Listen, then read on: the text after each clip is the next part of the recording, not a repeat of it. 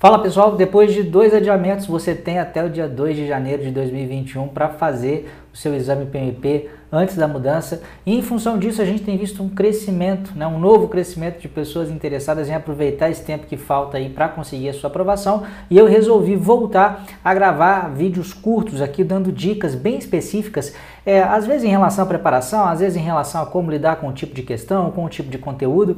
E hoje a gente vai começar essa série com a dica número 1, um, que tem a ver com um assunto que não, não para de cair. Desde que o exame PMP existe, talvez até depois da mudança isso possa se modificar, mas a, até hoje ele é muito prevalente, muito frequente dentro das provas.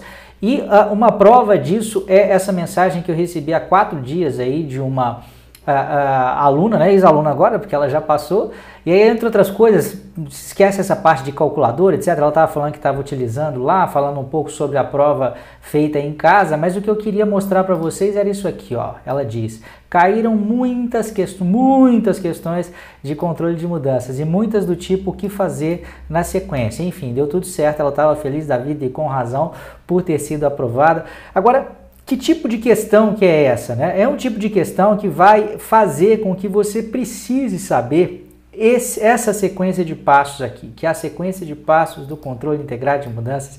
E tem muita gente que pode falar, André, você vive falando nesse troço, por que, que você fala? Eu falo tanto porque cai muito e eu quero que você seja aprovado. O que, que é isso? Sempre que chegar uma mudança de qualquer natureza, você deve seguir essa sequência de etapas e garantir que ela quer dizer, eu digo sempre, há pequenas exceções que eu não vou tratar aqui, mas de modo geral, sempre que uma mudança chega, você deve identificar essa mudança, depois avaliar o impacto dessa mudança em todas as variáveis do projeto, depois identificar a possibilidade de ação esse terceiro passo talvez seja o mais difícil de entender, mas já, já vou deixar claro para você. Vamos supor que a mudança seja de escopo, um acréscimo no escopo do seu projeto.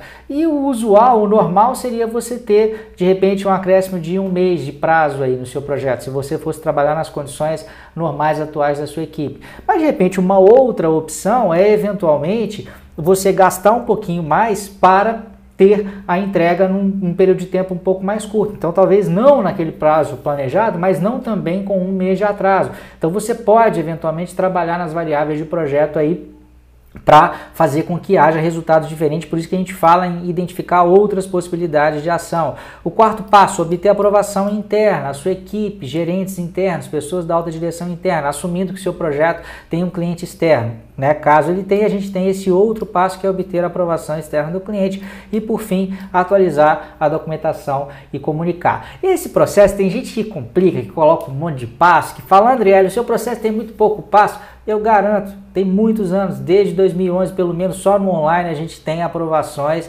semanais, tem sempre gente mandando mensagens como essa. Se você soubesse a sequência de passos, ficar ligado, é, tem certeza que isso vai te ajudar muito. Agora, como que isso pode aparecer na prova? E eu vou trazer para você aqui uma questão de lá dentro do meu preparatório para PMP, tá? Você ver que eu não estou amarrando informação mesmo. Aqui meus alunos VIP lá, tem isso aqui está dentro de uma aula que chama aula VIP. Eu vou mostrar para vocês só uma palhinha do que, que a gente mostra lá e como é que a gente aplica né, esse conhecimento que eu acabei de passar para você aí. Olha só, a questão diz, eu vou resolvê-la junto com você usando esse diagrama aqui. Você é o gerente de um projeto de construção de uma casa. Você fica sabendo que o subcontratado responsável pela pintura pintou as paredes da casa usando uma tinta de textura ligeiramente diferente da especificada. A tinta é mais barata, o que trará um benefício financeiro para o projeto e para o cliente. O que é melhor fazer primeiro? Identificar o impacto dessa atitude no projeto de modo geral, substituir o subcontratado, repassar a economia para o cliente, ordenar que o trabalho seja refeito com a tinta especificada. E o que, acontece, gente? Muitas vezes a gente usa o processo de mudanças para avaliar se a gente deve ou não fazer uma mudança. Aqui a gente tem até uma situação um pouco diferente. A mudança já foi feita, a revelia. Né? A, o, ideal, o que estava combinado era usar né, uma determinada tinta e foi usada uma outra tinta, que é mais barata, com uma textura ligeiramente é, é, diferente daquilo que foi especificado. E o que, que acontece? Para resolver isso, o que, que eu tenho que fazer? Rodar o processo de mudanças. Então, dado que eu já identifiquei a mudança, o segundo passo é identificar a possibilidade de ação. Não, desculpa. É avaliar o impacto da mudança. Né? Esqueçam que eu acabei de dizer. O segundo passo é avaliar o impacto da mudança. Então, basicamente, o que a gente tem aqui é a letra A, identificar o impacto dessa atitude no projeto de modo geral, tá correto? Eu vou substituir o contratado? Isso não vai resolver meu problema. Eu tenho que resolver o problema do projeto, não é ficar bravo necessariamente com o subcontratado. Depois eu posso até fazer isso.